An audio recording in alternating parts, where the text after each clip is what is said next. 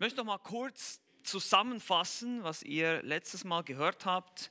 Die Definition über die Bibel oder in der Bibliologie lautet wie folgt. Die Bibel ist das autoritative und offenbarte Wort Gottes. Sie ist absolut wahr und beinhaltet keine Fehler in den Originalmanuskripten. Okay, das ist ganz wichtig. Es ist autoritativ, es ist geoffenbart und wir haben letztes Mal, habt ihr von Daniel schon viel gehört über das Thema Offenbarung über die allgemeine die spezifische Offenbarung. Die spezifische Offenbarung ist das, was wir hier vor uns liegen haben.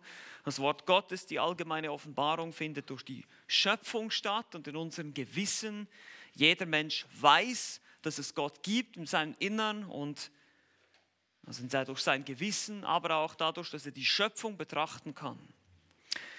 Und ihr habt dann letztes Mal auch über Inspiration gesprochen, 2. Timotheus 3, Vers 16. Alle Schrift ist von Gott eingegeben. Die meisten von uns können diesen Vers schon auswendig und nützlich zur Lehre, zur Zurechtweisung, zur Erziehung in der Gerechtigkeit, damit der Mensch Gottes völlig zubereitet sei. Und dieses inspiriert oder dieses eingegeben, das bedeutet eigentlich ausgehaucht.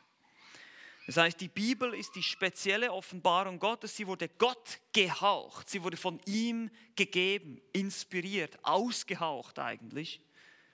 Und ist spezifischer als die allgemeine Offenbarung. Es gibt uns viel mehr Informationen, dass wir verstehen, wer wir sind, woher wir kommen, was unser größtes Problem ist, die Sünde, aber auch die Offenbarung des Erlösers, der Lösung sozusagen des, für den Menschen, für die menschlichen Probleme, für das menschliche Dilemma. Gott wirkte durch menschliche Autoren, aber er überwachte den Vorgang. 2. Petrus 1, 20 bis 21, ich habe das auch angeschaut, da geht es darum, dass der Geist Gottes die Männer oder Menschen Gottes getrieben hat, diese Dinge niederzuschreiben. Also wenn die Frage kommt, ist die Bibel von Menschen geschrieben oder von Gott, dann ist die Antwort Jein. Ja, sie wurde von Menschen geschrieben. Da ist ein Paulus, der geschrieben hat, da ist ein Petrus, der geschrieben hat, aber diese Menschen wurden vom Geist Gottes angetrieben, so wie ein Segel im Wind getrieben wird von einem Boot. So können wir uns das vorstellen, das ist das Wort, das da benutzt wird in 2. Petrus 1. Und aus dieser Tatsache, dass die Bibel von Gott ist, es ist seine vollkommene Offenbarung für uns und auch eben inspiriert, also ausgehaucht von ihm, ergeben sich natürlich weitere Eigenschaften, die wir heute zusammen anschauen wollen. Deshalb ist die Bibel auch irrtumslos, weil sie von Gott kommt, weil sie von Gott inspiriert wurde, von Gott ausgehaucht wurde. Deshalb ist die Bibel autoritativ, das heißt, sie hat Autorität, sie gilt. Und wir werden auch noch über den Kanon kurz sprechen. Das heißt, sie ist vollkommen, sie ist abgeschlossen. Es kommt nichts Neues dazu. Und diese drei wichtigen Eigenschaften wollen wir uns heute anschauen. Ich erinnere euch nochmal an diese Grafik, die habt ihr auch schon gesehen. Die, mal gucken, ob der Laserpointer funktioniert. Genau. Die Offenbarung kommt von Gott durch Inspiration zu uns er bildet diesen Kanon, wir werden auch noch sehen, was das genau bedeutet. Das Wort Kanon heißt so viel wie Maßstab. Und dieser Kanon hat diese Eigenschaften, Autorität, Irrtumslosigkeit, er ist allgenügsam. Und dieser ganze Prozess ist die Offenbarung, die kommt zu uns in Klarheit. Und deshalb entsteht dann auch die Notwendigkeit, dass wir die überhaupt brauchen, weil wir ohne diese Offenbarung wissen wir nämlich nichts. Oder nicht das, was wir wissen sollten über Gott. Und diese Dinge werdet ihr noch im Detail anschauen. Wir wollen uns heute mit drei weiteren Aspekten der Schrift, die sie einzigartig machen, beschäftigen. Und das sind die folgenden drei. Wir haben einmal die Irrtumslosigkeit, wir haben die Autorität und wir haben den Kanon. Diese drei Dinge wollen wir uns heute anschauen. Weil das sind wie, quasi so wie natürliche Folgen der Tatsache, dass die Schrift eben von Gott kommt, dass es diese Offenbarung ist. Gott hat sich selber offenbart in dieser Schrift und deshalb ist sie eben auch irrtumslos, autoritativ und abgeschlossen, in sich vollkommen. Also lasst uns diese drei heute anschauen und wie wichtig sie sind und was sie für uns bedeuten, für unser praktisches Leben auch, warum das so wichtig ist. Das erste ist die Irrtumslosigkeit. Ich möchte zunächst einmal einmal ein paar Zitate lesen hier, Definition von Irrtumslosigkeit. Irrtumslosigkeit bedeutet, dass die Schrift unter Berücksichtigung aller bekannten Fakten und in ihrem ursprünglichen Manuskripten, sofern sie korrekt ausgelegt wird, die vollkommene Wahrheit beinhaltet. Sie ist absolut wahr und zwar in allen Bereichen, sei das Lehre, Moral, das soziale und oder das körperliche Leben oder die Wissenschaft. Zitat Ende.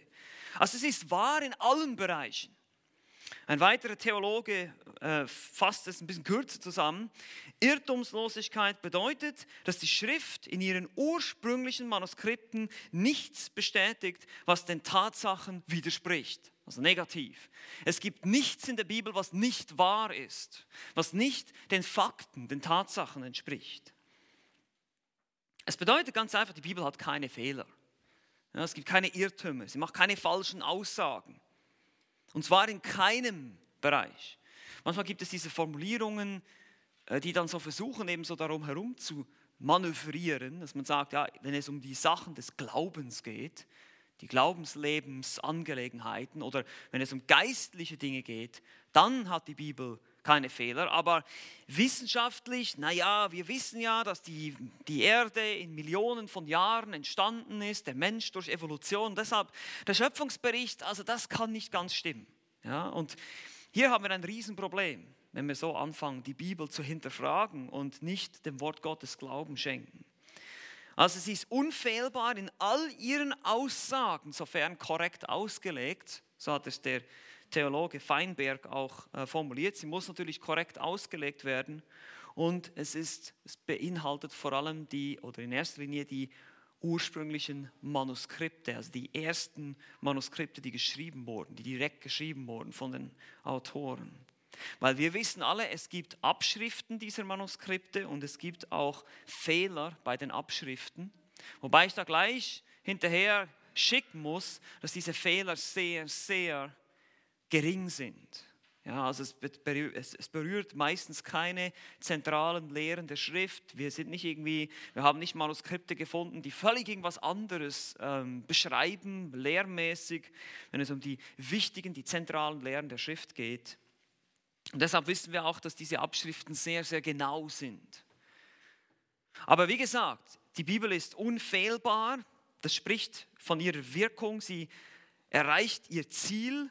Das Wort Gottes erreicht immer seinen Zweck, den es erfüllen will. Und irrtumslos, da geht es vielmehr um die Zuverlässigkeit und die Genauigkeit. Manche unterscheiden das noch. Ich sehe das alles so als ein großes Bild und das einfach zusammenfassen kann sagen, es gibt einfach keine Fehler in jeglichem Bereich. Ob das jetzt Wissenschaft ist, ob das ähm, Aussagen sind über den Menschen, über die geistliche Realität. Sie enthält nur Wahrheiten. Und wie gesagt, das natürlich in den Originalmanuskripten. Das ist ganz wichtig, weil, wie gesagt, es betrifft die Irrtumslosigkeit, bezieht sich nicht auf die Bewahrung über die Jahrhunderte. Da haben sich teilweise kleine Fehler eingeschlichen. Aber lasst uns erstmal kurz darüber nachdenken, warum das so wichtig ist. Was bedeutet es oder warum ist es so wichtig für uns, an die Irrtumslosigkeit zu glauben? Und ich habe hier einfach das ein paar Fragen zusammengefasst, um euch zu helfen, ähm, das besser zu verstehen. Was bedeutet es, sich zur Irrtumslosigkeit der Bibel zu bekennen? Was bedeutet es einfach? Und wie gesagt, es bedeutet, dass die Bibel wahr ist. Wir glauben, dass es keine Irrtümer, keine Widersprüche, keine Aussagen gibt in der Schrift, in denen die Schrift sich täuscht. Wie gesagt, egal ob in geschichtlicher, wissenschaftlicher oder geistlicher Hinsicht, die Bibel ist immer komplett ohne Irrtum und ohne Fehler. Weil das ist das, was sie selber behauptet. Alle Schrift ist von Gott eingegeben. Gott ist vollkommen. Gott macht keine Fehler. Und deshalb hat die Schrift auch keine Fehler. Nun, die Bibel ist kein wissenschaftliches Buch. Ja, wir, wir, finden nicht, wir finden manchmal Aussagen, zum Beispiel heißt es dann, dass eine Sonne, dass die Sonne untergeht, Sonnenuntergang. Ja, wir, wir lesen nicht von einer Erdabdrehung. Ja?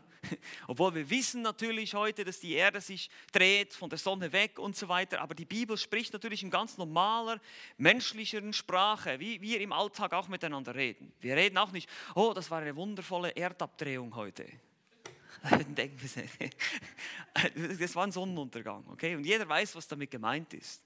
Und so spricht die Bibel in ganz normaler Sprache, eine Sprache, die jeder versteht und nicht unbedingt jetzt in ganz wissenschaftlichen Terminologie, sondern vielmehr einfach so, dass der Mensch es versteht. Aber sie macht keine Aussagen, die wissenschaftlich irgendwie falsch wären. Also wenn es da heißt am Anfang gesagt, Gott schuf die Welt in sechs Tagen, dann ist es so gemeint. Das ist eigentlich eine wissenschaftliche Aussage. Sie ist aber so formuliert, dass sie jeder von uns verstehen kann. Am ersten Tag hat Gott das Licht gemacht, am zweiten Tag hat Gott das gemacht, am dritten Tag, es wurde Abend, es wurde Morgen, der erste Tag, der zweite Tag, der dritte Tag. Also jeder kann das verstehen. Das ist eine Aussage, die klar ist.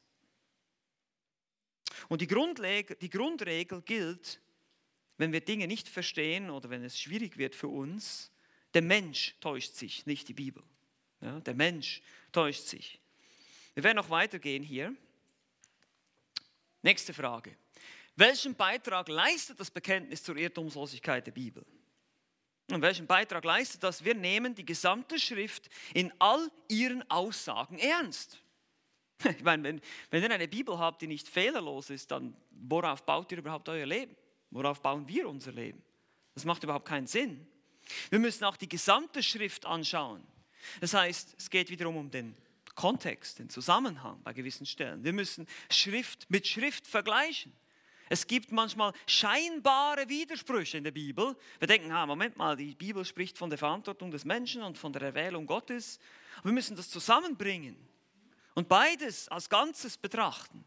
Die Bibel macht als Ganzes keine falschen Aussagen. Sie muss als Ganzes betrachtet werden. Keine Stelle darf losgelöst vom Rest betrachtet werden oder als weniger göttlich eingestuft werden oder weniger wichtig. Das ist manchmal auch so eine Versuchung von uns. Ah, das Alte Testament. Hm.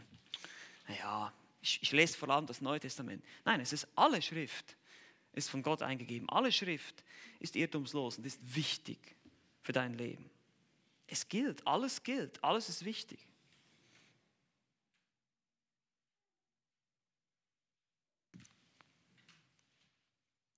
Warum ist es wichtig? Habe ich schon ein bisschen beantwortet, bin hier schon ein bisschen in meinen Gedanken vorangegangen.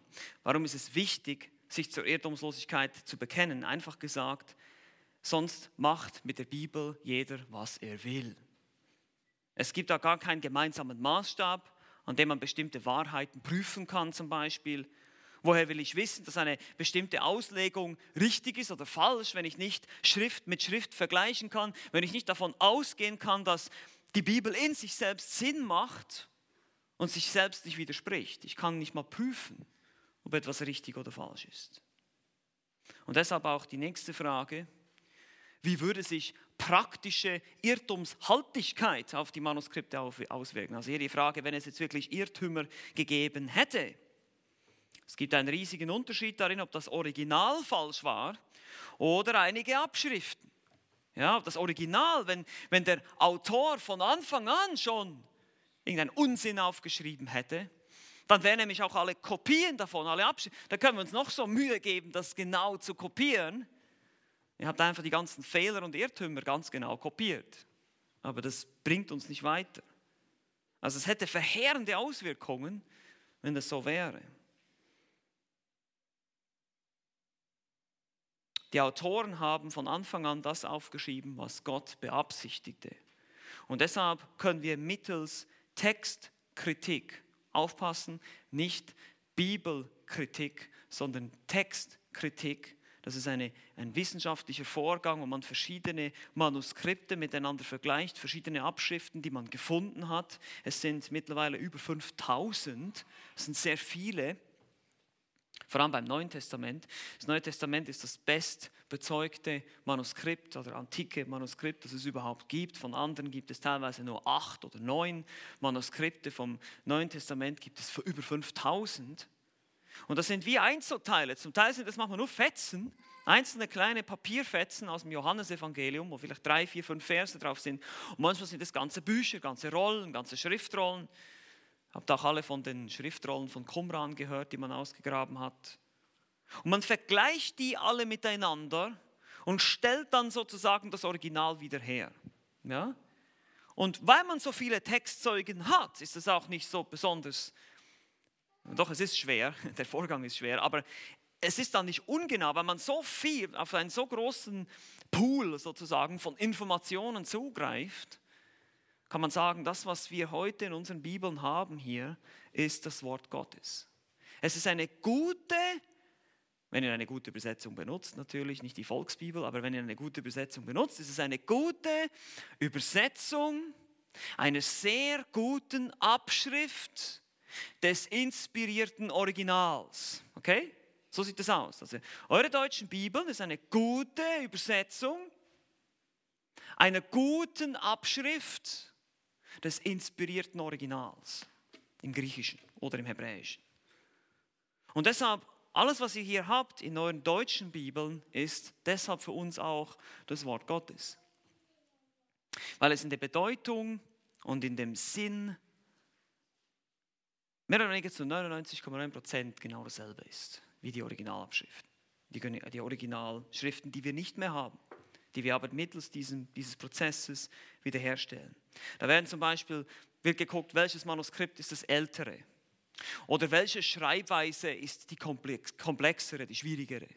Es ist wahrscheinlicher, dass ein Abschreiber eine schwierige Lesart in eine einfachere verändert hat als umgekehrt. Und so werden ganz verschiedene Prinzipien angewendet, um zu sagen, okay, das scheint eher das Original zu sein als das. Hier haben wir mehr und bessere Textzeugen, ältere Manuskripte als bei dieser Textvariante, also entscheiden wir uns für die. Und da gibt es ganze Kommentare dazu, ähm, könnte man alles nachlesen, wollen wir jetzt auch nicht machen, aber ich will euch das einfach nur zeigen oder versichern, dass ihr das mal gehört habt.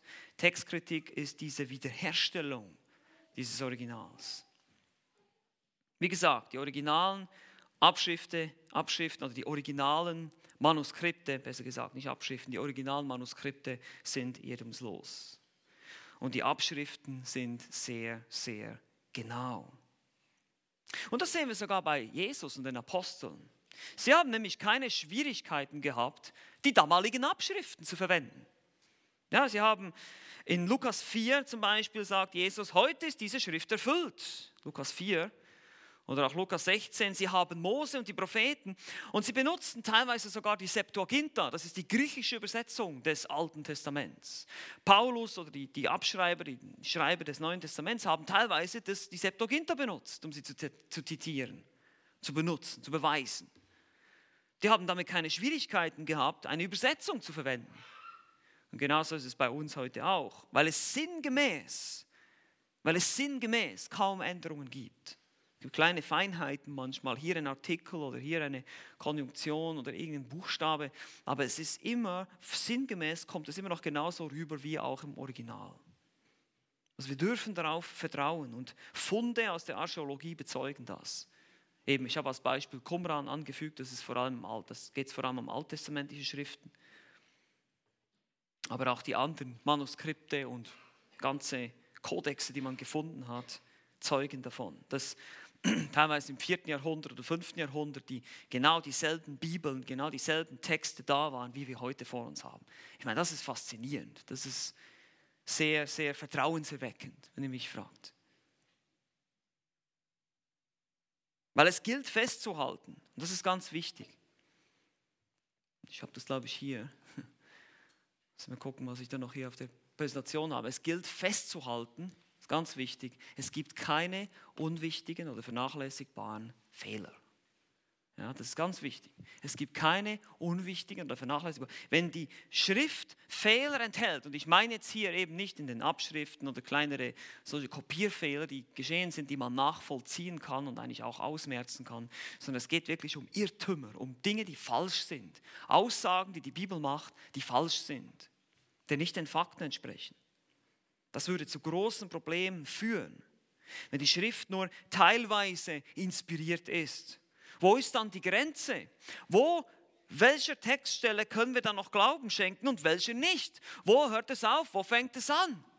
Wenn wir anfangen, die Bibel auseinander zu pflücken und zu kritisieren, so wie das die deutschen Theologen gemacht haben und dann später auch viele andere, ah, das kann nicht sein, das war wahrscheinlich mündliche Überlieferung und hier hat äh, Matthäus wahrscheinlich von Markus abgeschrieben und hier hat er noch aus einer anderen Quelle irgendwas dazu gedichtet. Dann sage ich, hey, Moment mal. Das gibt Riesenprobleme für uns. Und ich möchte euch diese Probleme in ein paar Anwendungen präsentieren. Wenn wir nicht an der Irrtumslosigkeit, dass die Bibel keine Irrtümer enthält, keine Fehler enthält, in all ihren Aussagen, was ja selber bezeugt, eben 2. Timotheus 3,16, es folgt direkt aus der Inspiration, dass sie keine Fehler hat. Psalm 19, ihr könnt diese Stellen durchlesen, da steht, das Wort Gottes ist vollkommen, es hat keine Fehler, es ist perfekt. Wenn wir nicht daran festhalten, an diesen Dingen, dann kriegen wir Probleme und ich möchte euch das einfach ans Herz legen, wie wichtig es ist, diese Irrtumslosigkeit auch zu verteidigen. Dass wir dafür kämpfen, dass wir sagen, die Bibel ist fehlerlos. Wir stehen dazu. Wir glauben jedes Wort, das darin steht, dass es von Gott ist, dass jedes Verb und jede Konjunktion genau an dem Ort ist, wo Gott es haben wollte. Deshalb legen wir die Schrift grammatisch, historisch aus. Sonst würde es überhaupt keinen Sinn machen, wenn ich mich hier lange und stundenlang mit der genauen Grammatik befasse, weil er das eh vielleicht irgendein Humbug ist. Das würde keinen Sinn ergeben. Wenn das genau ausgelegt werden muss, das heißt, wir glauben daran, dass diese Schrift genau so ist, wie sie sein sollte. Also was passiert, wenn die Schrift nicht irrtumslos ist? Das hat verheerende Auswirkungen. Erstens, wenn die Schrift nicht irrtumslos ist, wissen wir eigentlich nichts. wissen wir eigentlich nichts. Weil wir wissen ja nicht, wo die Fehler sind. Wir wissen ja nicht, wie kann ich denn nehmen, wo kann ich denn die Linie ziehen? Wo beginnt die Legende und wo beginnt die Wahrheit? Weiß nicht, wo ich die Linie ziehe. Ich habe keine Quelle der Wahrheit. Ich kann der Bibel nicht vertrauen, wenn sie uns fehlerhaft, denn Gott sie fehlerhaft geoffenbart hat. Wissen wir eigentlich immer noch nichts. Es bringt uns nichts. Wenn wir nicht darauf wirklich vertrauen können, alles, was darin steht, ist wahr. Das ist, das wäre verheerend. Eine irrtumshaltige Schrift ist so hilfreich wie keine Schrift. Er könnte die Bibel gleich wegpacken, bringt gar nichts. Wenn sie Irrtümer enthält, dann, pff, wir wissen ja nicht, wo die Irrtümer sind und wo nicht. Deshalb wissen wir eigentlich im Prinzip nichts. Nichts wirklich Hilfreiches. Zweitens, wenn die Schrift nicht irrtumslos ist, haben wir keine Orientierung. Das ist eine direkte Folge daraus. Wie gesagt, wie wollen wir wissen, was ist richtig und was ist falsch? Wie wollen wir einander in Liebe zurechtweisen anhand der Schrift? Wenn ich nicht weiß, dass das wirklich alles richtig ist, was da drin steht. Nun, das ist vielleicht eine Textstelle, die ein Irrtum enthält und deshalb muss ich mich nicht daran halten. Ihr seht schon, es gibt dann so ein, ein Buffet, ja, jeder kann sich dann so rausnehmen, was immer er möchte. Wir haben keine Grundlage für ein Glaubensbekenntnis. Wir können ja auch nicht Schrift mit Schrift vergleichen. Wir wissen nicht, wo die Stellen sind, die Irrtümer enthalten und welche, die keine enthalten. Es ist wie ein Kompass ohne Nadel. Ja, das bringt uns gar nichts. Also wenn die Schrift irrtumslos, nicht irrtumslos ist, haben wir keine Orientierung. Drittens, wenn die Schrift nicht irrtumslos ist, haben wir keinen Schutz. Wir haben keinen Schutz. Wie können wir unterscheiden zwischen Irrlehre und gesunder Lehre? Das heißt immer wieder, wir sollen die gesunde Lehre bewahren. Wir sollen die gesunde Lehre lehren und glauben und ausleben. Das ist unser Schutz. Das ist unsere Messlatte unser Orthodoxometer, wo wir messen können, was ist wirklich richtige Lehre, was ist falsche Lehre. Ja? Aber wenn die Bibel Fehler enthält, habe ich keinen Schutz, ich bin schutzlos. Ich kann die falschen Propheten nicht prüfen. Ich kann nicht gucken, ob der Lehrer jetzt wirklich biblisch predigt oder nicht. Keine Möglichkeit. Wir können auch keine systematische Theologie haben, von dieser Quelle ableiten, weil wir wissen ja nicht, ob alle Aussagen wirklich übereinstimmen. Und wenn da Widersprüche sind, dann haben wir, sind wir letztlich schutzlos vor den falschen Lehren, vor den Angriffen. Viertens, wenn die Schrift nicht irrtumslos ist, haben wir keine Hilfe und keine Kraft. Wie soll ich jemandem Hoffnung vermitteln in der Seelsorge? Wie soll das denn gehen? Mit einem, Fehlerlo äh, mit einem, nicht, mit einem fehlerhaften Wort Gottes. Wie soll das gehen? Wie soll ich jemanden Hoffnung machen können, dass er sich darauf stützen kann, was da steht, ist wahr? Hör auf, auf deine Gefühle zu hören und hör auf die Wahrheit. Kann ich nicht sagen. Vielleicht ist es ein Irrtum hier. Kann mich nicht darauf stützen, kann nicht darauf stehen. Kann keine Hoffnung vermitteln. Es gibt keine Kraft in einem Wort Gottes, das fehlerhaft ist. Diese Kraft besteht ja gerade in der Wahrheit. Jesus sagte, die Wahrheit macht euch frei. Gerade darin besteht die Kraft. Und wenn ich jetzt hier Fehler sehe oder an Irrtümer glaube, dann ist diese Kraft weg. Wenn die Bibel ja vielleicht Irrtümer enthält, kann es doch sein, dass sie auch bezüglich der Lösung deiner Eheprobleme irrt. Oder der, der Lösung anderer Schwierigkeiten, die du hast in deinem Leben. Vielleicht irrt die Bibel ja. Vielleicht kann man sich gar nicht. Seht ihr, wo das hinführt? Das ist absolut, es führt uns ins Leere, es führt uns in die Hoffnungslosigkeit. Keine Hilfe, keine Kraft. Fünftens, wenn die Schrift nicht irrtumslos ist, haben wir kein Evangelium, keine Rettung. Woher wissen wir denn, dass die Apostel nicht auch nur gewisse Dinge erlogen und erstunken haben? Woher wollen wir denn wissen, dass das wirklich wahr ist mit Himmel und Hölle? Das wird angezweifelt heute. Ihr wisst, es gibt äh, bereits Bücher, die geschrieben werden. Ich weiß nicht, ob die im Deutschen auch schon äh, rausgekommen sind, von Rob Bell und von anderen. Die werden ja auch teilweise übersetzt. Die dann sagen, ja, ein liebender Gott wird keine Menschen in die Hölle schicken und solche Sachen. Weil das sind, das sind Dinge, die in der Bibel stehen, die wir nicht jetzt hier und jetzt gleich prüfen können und sehen können, sondern das ist das, was wir glauben, weil die Bibel wahr ist. Glauben wir, dass sie auch in diesem Bereich, im geistlichen Bereich, wo wir nicht hineinsehen können, genauso wahr ist. Weil alle anderen Aussagen wahr sind, ist das auch wahr. Wir haben also in dem Sinne auch kein Evangelium, keine Rettung. Wir können auch nicht wissen, ob die Wahrheiten, auf die wir uns stützen, uns wirklich retten werden wenn es eine fehlerhafte Bibel ist. Und schließlich sechstens, wenn die Schrift nicht irrtumslos ist, widerspricht sie sich selbst und scheidet ganz aus. Wenn die Bibel selbst sagt, du sollst kein falsches Zeugnis reden. Aber wenn die Bibel das sagt und gleichzeitig Fehler enthält, aber behauptet wahr zu sein, haben wir ein Problem. Sie hängt sich sozusagen an ihrem eigenen Maßstab auf. Und das würde sie dann völlig ungültig machen zu einem ganz normalen Stück Literatur, wie es oft gesehen wird. Eine Bibel, die nicht vollkommen ist, ist keine Bibel. Das ist nicht die Bibel, das Buch der Bücher, wenn sie nicht vollkommen ist. Es hat keine bindende Gültigkeit, keine Wirkung, keine Ahnung, keine Hoffnung. Es ist letztlich wertlos. Und deshalb ist es so wichtig, wir können hier keine Kompromisse machen. Das soll euch nur zeigen, einfach, manchmal ist es gut, wenn man sich die Konsequenzen mal so konsequent durchdenkt bis zum Ende, wo wir enden, wenn wir an einer solchen Lehre festhalten. Hier wäre das jetzt, dass die Bibel nicht irrtumslos wäre. Dann kommen wir in riesige Schwierigkeiten. Nun ist sie aber irrtumslos, weil sie von Gott kommt. Das haben wir gesehen. Und deshalb, und das ist der zweite Aspekt, den wir heute betrachten, ist sie ebenfalls auch autoritativ. Sie hat Autorität. Dieser Aspekt leitet sich auch direkt aus der Inspiration und Irrtumslosigkeit ab. Wenn sie von Gott gegeben ist und deshalb, weil sie von einem vollkommenen Gott kommt, auch selber vollkommen ist, ist sie auch autoritativ. Das heißt, sie hat Autorität. Das bedeutet ganz einfach, was sie sagt, das gilt. Was sie sagt, das gilt. Und zwar ist es ganz wichtig, egal ob du das glaubst oder nicht, egal ob ich das glaube oder nicht, was sie sagt, gilt. Es wird immer Geltung haben. Sie trägt Gottes Autorität. Sie ist autoritativ, egal ob sie geglaubt wird oder nicht, egal ob jemand das jetzt für wahr hält oder nicht, sie wird Geltung haben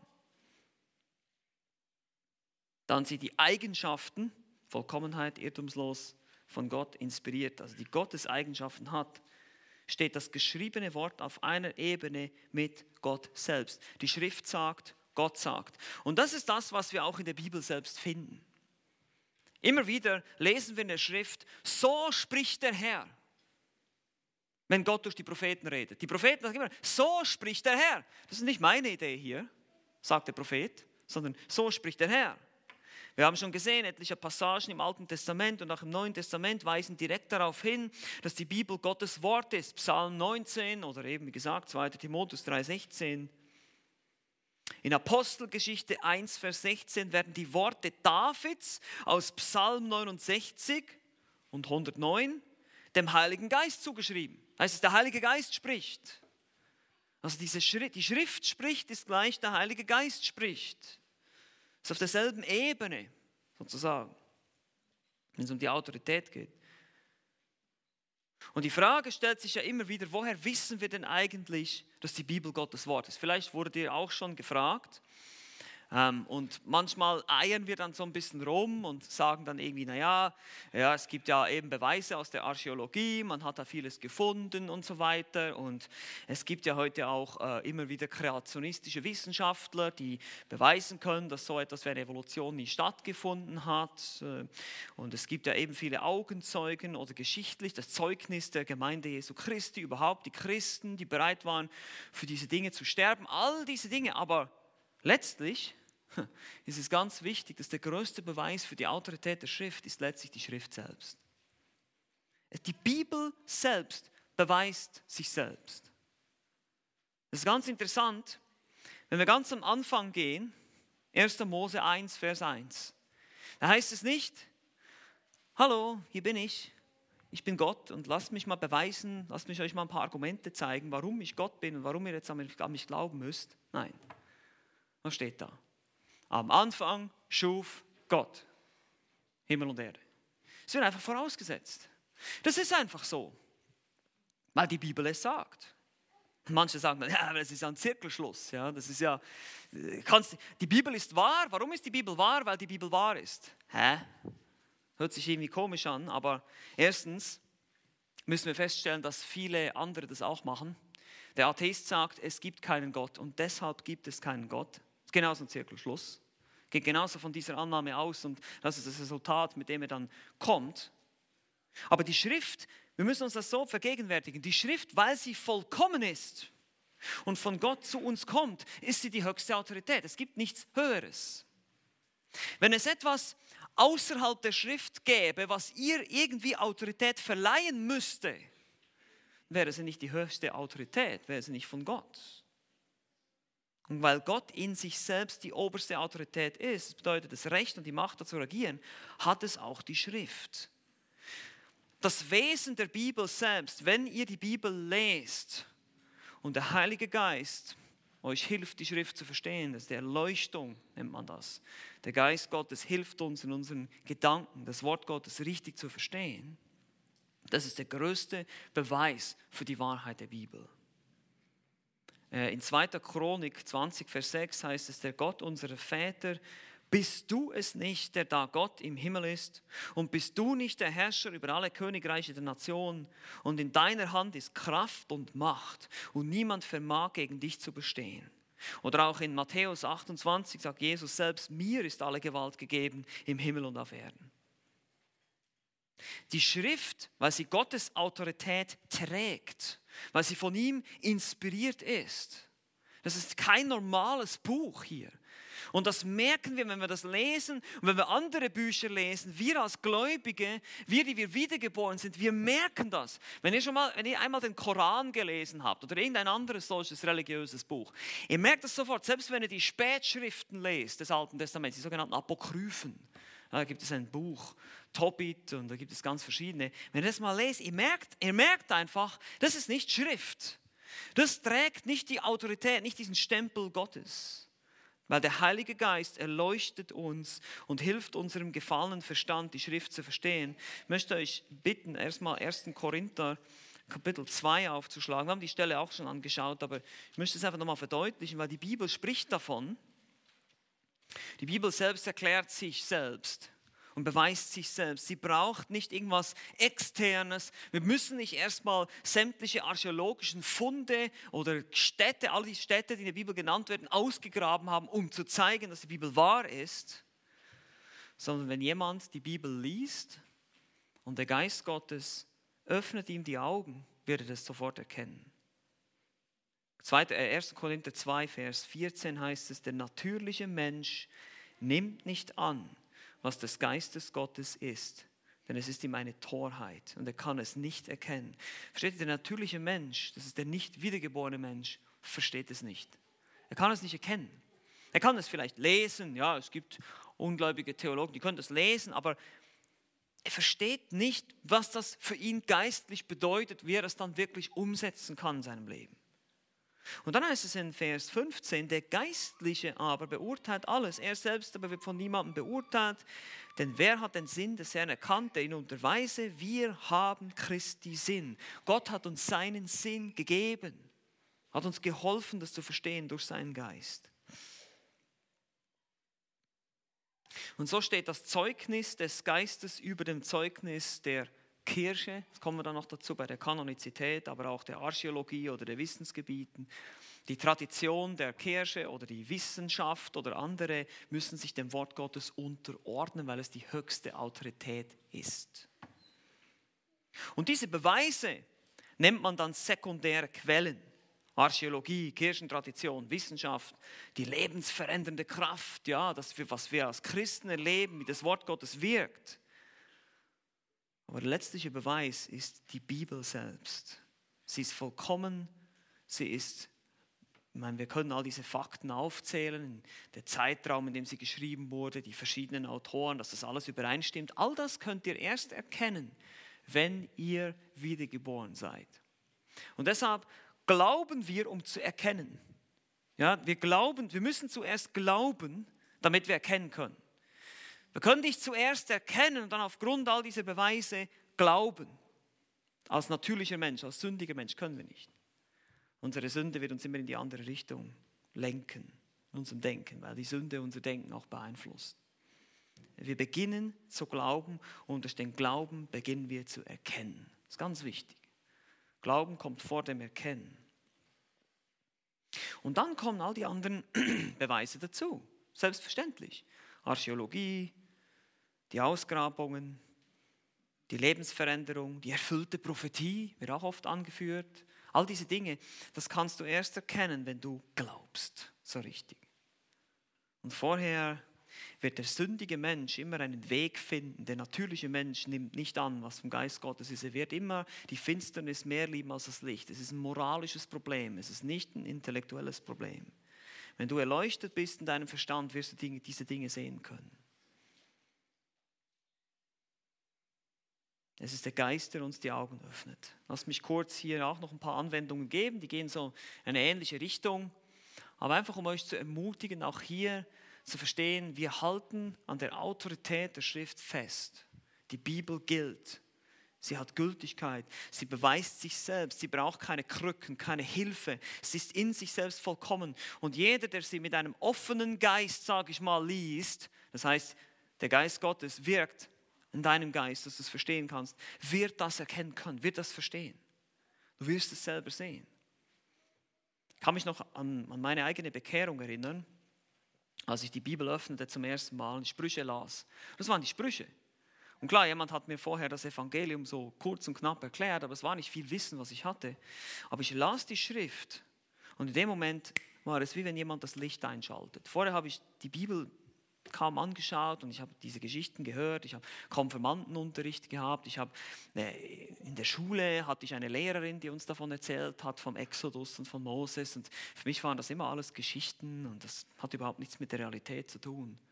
Und plötzlich habe ich es geglaubt. Und ich hätte nicht erklären können, es hat mir niemand wissenschaftlich bewiesen, dass das alles wahr ist. Nun, als ich dann gläubig war und angefangen habe, die Bibel zu lesen, kamen dann schon weitere Fragen und ich habe mich dann auch sehr intensiv mit dem Thema Evolution und Schöpfung auseinandergesetzt, weil das für mich eine, eine, ein Stolperstein war, ein Hinder, eine Behinderung. Ich habe gedacht, wie kann das sein? Aber ich habe die Bibel nicht angezweifelt. Ich habe gesagt, wie kann das sein, dass die Bibel das sagt und die Wissenschaft sagt etwas anderes, bis ich dann eben festgestellt habe, dass die Wissenschaft gar nicht so viel weiß wie sie behauptet. Und das hat mir dann auch geholfen. Und deshalb, wir halten an der Autorität der Schrift fest. Wenn die Bibel die absolute Autorität ist, dann sollten wir sie lesen und studieren.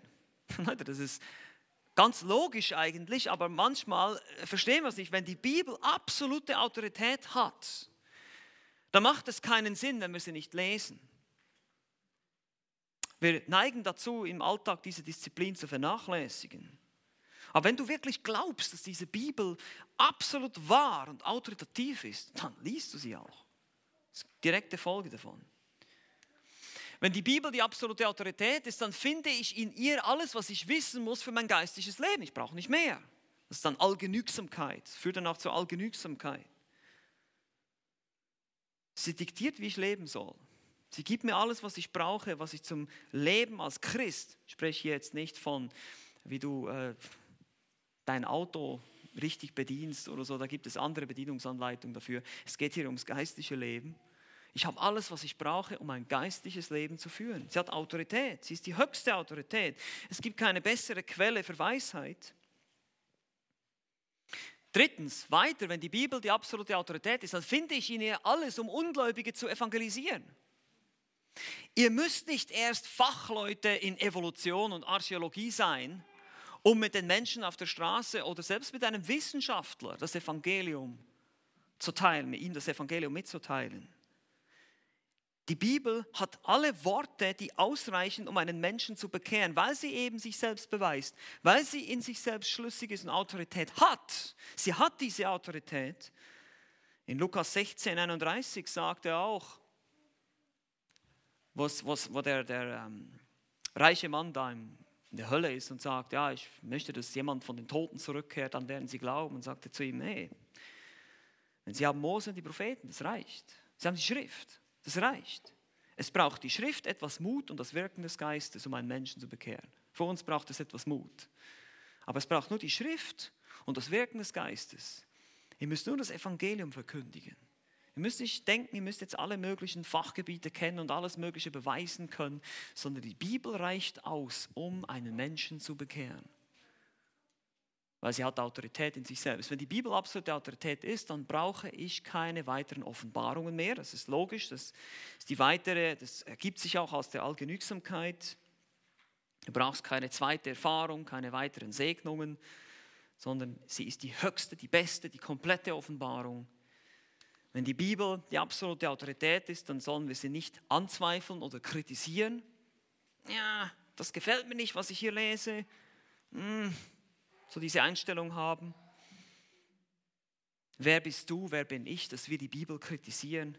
Und letztlich sechstens, wenn die Bibel die absolute Autorität ist, dann sollten wir ihr glauben und gehorchen. Wir sollen sie nicht nur lesen, sondern wir sollten ihr dann auch glauben und ihr gehorchen.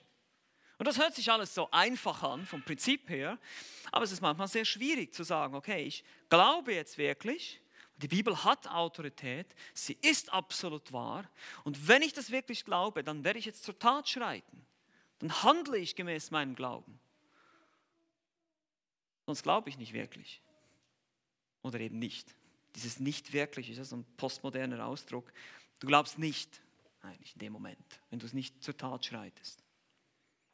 Also die Bibel ist irrtumslos, sie, ist, sie hat Autorität und jetzt kommen wir noch zum letzten hier.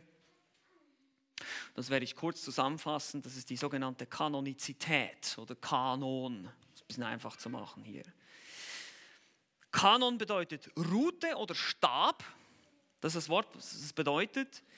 Es wurde zu antiken Zeiten als Maßstab verwendet, ein Standard oder eine Norm. Und ihr seht schon, das ist das, was die Bibel ist. Sie ist ein Standard, eine Norm, ein Maßstab, den wir an uns oder an ja, an uns selbst in erster Linie hoffentlich, aber auch an andere hinhalten können, an einen Prediger, der ihm zuhört. Und ihr, halt, ihr, halt, ihr habt immer diesen Maßstab, diese Messlatte und sagt, okay, mal gucken, ob das dem entspricht. Dafür wurde sie gegeben. Die berühmte Frage ist, diese Frage wurde euch bestimmt auch schon gestellt, ja, woher weiß ich denn, dass die Bibel, also dass die Bücher, die in der Bibel sind, wirklich die Bücher sind, die da reingehören? Gibt es denn nicht noch andere Bücher, die ebenfalls inspiriert waren und auch in die Bibel gehören? Und man hat im Laufe der Jahrhunderte, vor allem in den ersten Jahrhundert, nach drei Prinzipien gehandelt. Ich werde euch diese drei Prinzipien einfach mal geben. Wie wurde das entschieden? Wichtig ist auch, es gab nicht einfach ein Kirchenkonzil, das zusammenkam und gesagt hat, so, wir bestimmen jetzt, welche Bücher in die Bibel kommen, welche nicht. So wie das in manchen sogar bereits Kinofilmen dargestellt wird. Ja, das ist völlig verkehrt. die, die sind nicht die Konzilien zusammengekommen, haben gesagt, so, wir wählen jetzt die Bücher aus, die wir in der Bibel haben wollen, sondern es gab drei Prinzipien, nach denen man sich orientiert hat und das schon ziemlich früh in den ersten drei Jahrhunderten. Man hat es gemerkt, weil man brauchte, die, die, der Dienst der Apostel und der Propheten ging zu Ende. Der letzte lebende Apostel war noch Johannes und dann am Schluss in der Offenbarung sehen wir, dass es keine weiteren Offenbarungen geben wird, wenn ihr Offenbarung 22, wenn ihr im letzten Kapitel die letzten Worte lest, aber Vers 18 ist das, heißt es kommt nichts mehr dazu. Also das heißt, die wurden, die, diese Dienst der Apostel ging zurück, es gab keine direkten Offenbarungsträger mehr. Jetzt musste man diese Schriften sammeln und herausfinden, okay, welche Schriften sind jetzt wirklich inspiriert. Und wir sehen das auch, die Bibel selbst im Neuen Testament spricht davon, bestätigt andere Schriften. Zum Beispiel im 2. Petrus 3 spricht Petrus von den Schriften des Paulus und bestätigt sie als Schrift. Und es gab drei Prinzipien, das erste ist, die Schrift musste von einem anerkannten Prophet, Apostel oder Mitarbeiter eines Apostels stammen. Das ist das erste Prinzip. Zum Beispiel haben wir ein Evangelium von Markus oder von Lukas. Das waren Mitarbeiter oder nahe Mitarbeiter von Aposteln, Markus, von Petrus, Lukas, von Paulus. Deshalb konnte er auch die Apostelgeschichte schreiben. Dann das Zweite, natürlich keine lehrmäßigen Widersprüche zu den bisherigen inspirierten Schriften. Also man hat verglichen, man hat geschaut, okay, gibt es irgendwelche lehrmäßigen Widersprüche? Und drittens, es musste ein allgemeiner Konsens unter den Gemeinden, also einen gemeinsamen Sinn. Es musste in mehreren Gemeinden oder in den Gemeinden damals überall anerkannt sein als solche. Weil viele der Gemeinden hatten noch Kontakt mit Jüngern, die jünger waren von einem Apostel zum Beispiel. Also man konnte das nachvollziehen.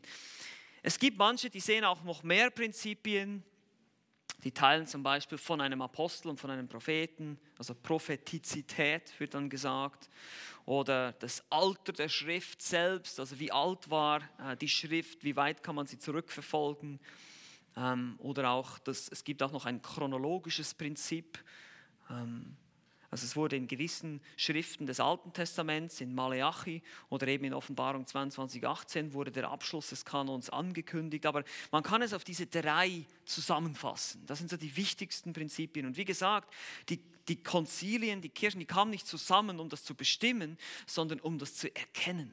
Die haben die Schriften selber studiert und gesagt, okay, hier haben wir eine Übereinstimmung mit allen anderen Lehren der Bibel. Das muss ein inspiriertes Buch sein. Diese Menschen haben ja auch das Zeugnis des Geistes gehabt. Ne, die waren auch wiedergeboren. Und deshalb haben sie diese Schriften dann erkannt und nicht einfach bestimmt. Sie gingen nach diesen Prinzipien vor. Der Kanon des Alten Testaments der war schon bekannt durch das Judentum, der war schon anerkannt zur Zeit Jesu. Malachi wurde um 430 vor Christus fertiggestellt.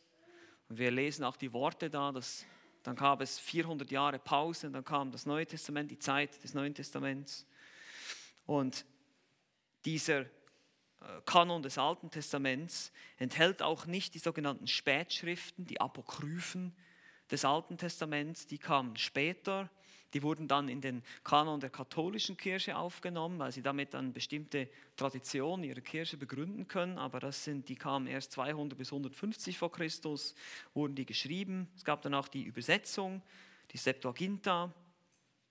Aber die war schon der, der alttestamentische Kanon bestand schon durch das Judentum, durch das, was geschehen ist im Alten Testament. Und der Kanon des Neuen Testaments, habe ich euch auch schon ein bisschen erklärt, wurde eben anhand dieser drei Kriterien der Kanonizität anerkannt und erkannt. Wie gesagt, im Fall von Markus und Lukas, seiner Apostelgeschichte, werden die Autoren als Schreiber von Petrus und Paulus angesehen. Also sie hatten direkten Kontakt mit angesehenen Aposteln. Hier haben wir das erste Kriterium erfüllt. Und selbst der Hebräerbrief, dessen menschlicher Autor nicht bekannt ist, ich weiß, einige denken, es war Paulus, aber er ist nicht bekannt, ist trotzdem inspiriert und wir können das sehen, weil seine Lehre keiner der anderen Bücher irgendwie widerspricht und völlig damit übereinstimmt, was der Rest der Schrift sagt.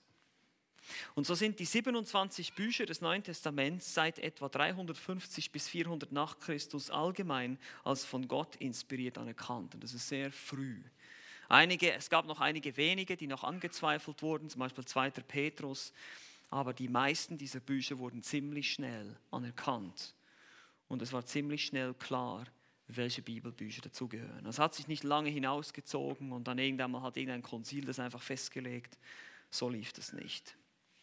Und wie gesagt, wir haben diese über 5000 Manuskripte, die über die Jahrhunderte bewahrt wurden, die wir heute vor uns haben, die man sich teilweise auch im Internet übrigens anschauen kann, codexsinaiticus.com. Also es gibt ganze Webseiten, ihr könnt das wahrscheinlich nicht lesen, das ist das Problem, aber man kann sich das anschauen, die haben diese Dinge ins Internet gestellt, man kann sich selber davon ein Bild machen. Und anhand dieser Einzelteile kann man genau beweisen, dass das, was wir heute vor uns liegen haben, wirklich die inspirierten Bücher sind und dass es auch keine anderen mehr gibt, die dazukommen seit Abschluss der Offenbarung. Nun einmal mehr, warum ist es so wichtig? Hier nochmal zum Schluss für uns. Warum ist es auch so wichtig, an einem Kanon und der Kanonizität der Bibel festzuhalten? Was sind die Anwendungen für uns? Ähm, und es geht in eine ähnliche Richtung. Da der biblische Kanon abgeschlossen ist, wissen wir, dass es keine Propheten oder Apostel mehr gibt. Das ist ganz wichtig. Wenn wir das glauben, und wir werden das noch wahrscheinlich detaillierter dann anschauen, wenn wir in 1. Korinther ins Kapitel 12 kommen und 13, wenn wir über die Geistesgaben sprechen. Es hat nämlich damit zu tun, auch das Aufhören der Geistesgaben, der offenbarenden Gaben. Aber wir verstehen, dass die Apostel und Propheten Offenbarungsträger waren. Und diese, diese anerkannten Offenbarungsträger wurden bestätigt durch Zeichen und Wunder. Und diese, dieser Dienst ging zu Ende. Wie gesagt, die Apostel haben aufgehört, diese, dieses Amt zu haben. Es gab, gibt irgendwann mal keine Apostel mehr, das kann man in der Kirchengeschichte nachvollziehen, auch Propheten, weil der biblische Kanon eben abgeschlossen, weil Gott alles geoffenbart hat, was er offenbaren wollte. Und deshalb können wir wissen, auch heute, wenn jemand kommt und sagt, er ist ein Apostel, sagen wir, nee, kann nicht sein. Der Kanon ist abgeschlossen, kommt nichts weiter dazu. Das ist die zweite Anwendung wissen wir, dass die offenbarenden Geistgaben oder Zeichen und Wundergaben, welche diese Offenbarung bestätigen, aufgehört haben. Das ist derselbe Grund. Apostelgeschichte 2,22, die Wunder waren zur Bestätigung der Offenbarung. Gott hat wie sein Stempel drauf gemacht. Das ist, das ist diese Botschaft, die wahr ist und ich gebe hier mein Zeichen, mein Stempel dazu. Wenn jetzt jeder von uns Christen solche Zeichen und Wunder tun könnte, dann wäre das keine Besonderheit, dann wäre das auch kein Stempel der Autorität sozusagen. Es wäre keine, das wäre keine Bestätigung mehr. 2. Korinther 12, 12, die Zeichen eines Apostels sind unter euch geschehen, sagt Paulus. Es hat diese als Offenbarungsträger bestätigt. Diese Zeichen und Wundergaben haben deshalb auch aufgehört.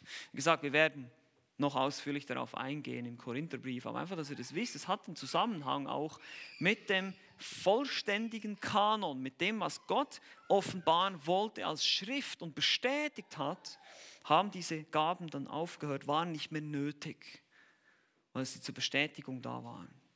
Deshalb müssen wir auch verstehen, warum diese Gaben überhaupt gegeben wurden. Das geht auch ins Dritte hinein, da der biblische Kanon abgeschlossen ist, wissen wir, dass es keine weiteren Offenbarungen dazukommen. Ihr müsst keine Angst haben. Oh, da plötzlich gibt es noch ein Bibelbuch, von dem wir nichts wussten. Und in diesem Bibelbuch gibt es Wahrheiten, die wir nicht verstanden haben und deshalb kommen wir jetzt trotzdem in die Hölle. Nee, diese Angst brauchen wir nicht zu haben. Wir brauchen uns nicht zu fürchten. Wie gesagt, wir haben alles, was wir brauchen mit der Schrift.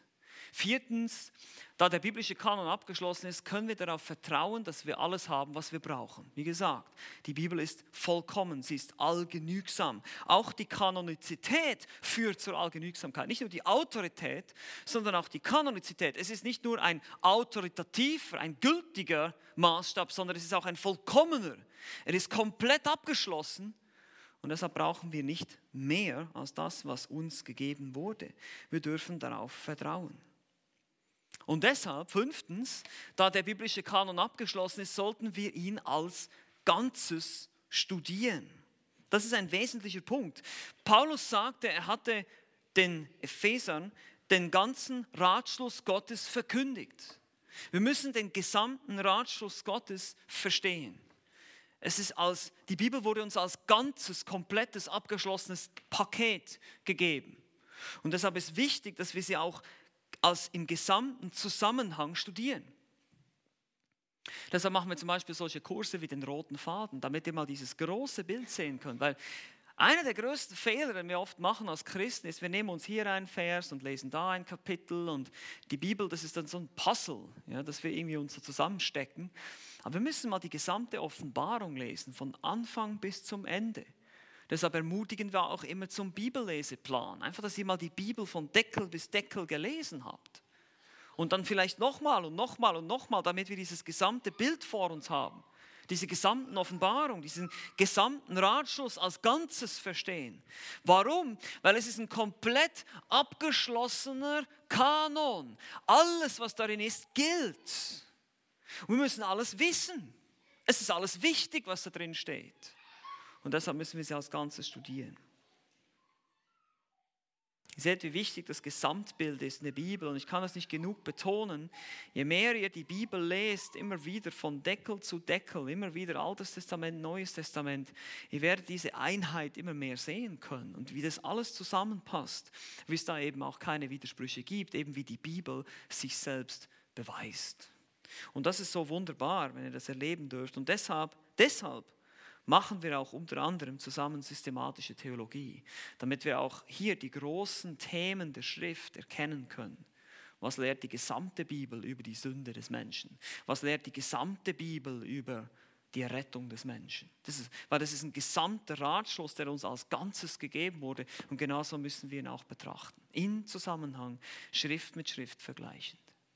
Und das wollen wir gemeinsam tun wenn wir von hier weitergehen in den nächsten Stunden, wenn wir wieder zusammenkommen, um Theologie zu betrachten. Lasst uns jetzt an der Stelle aufhören. Ich möchte noch gemeinsam beten.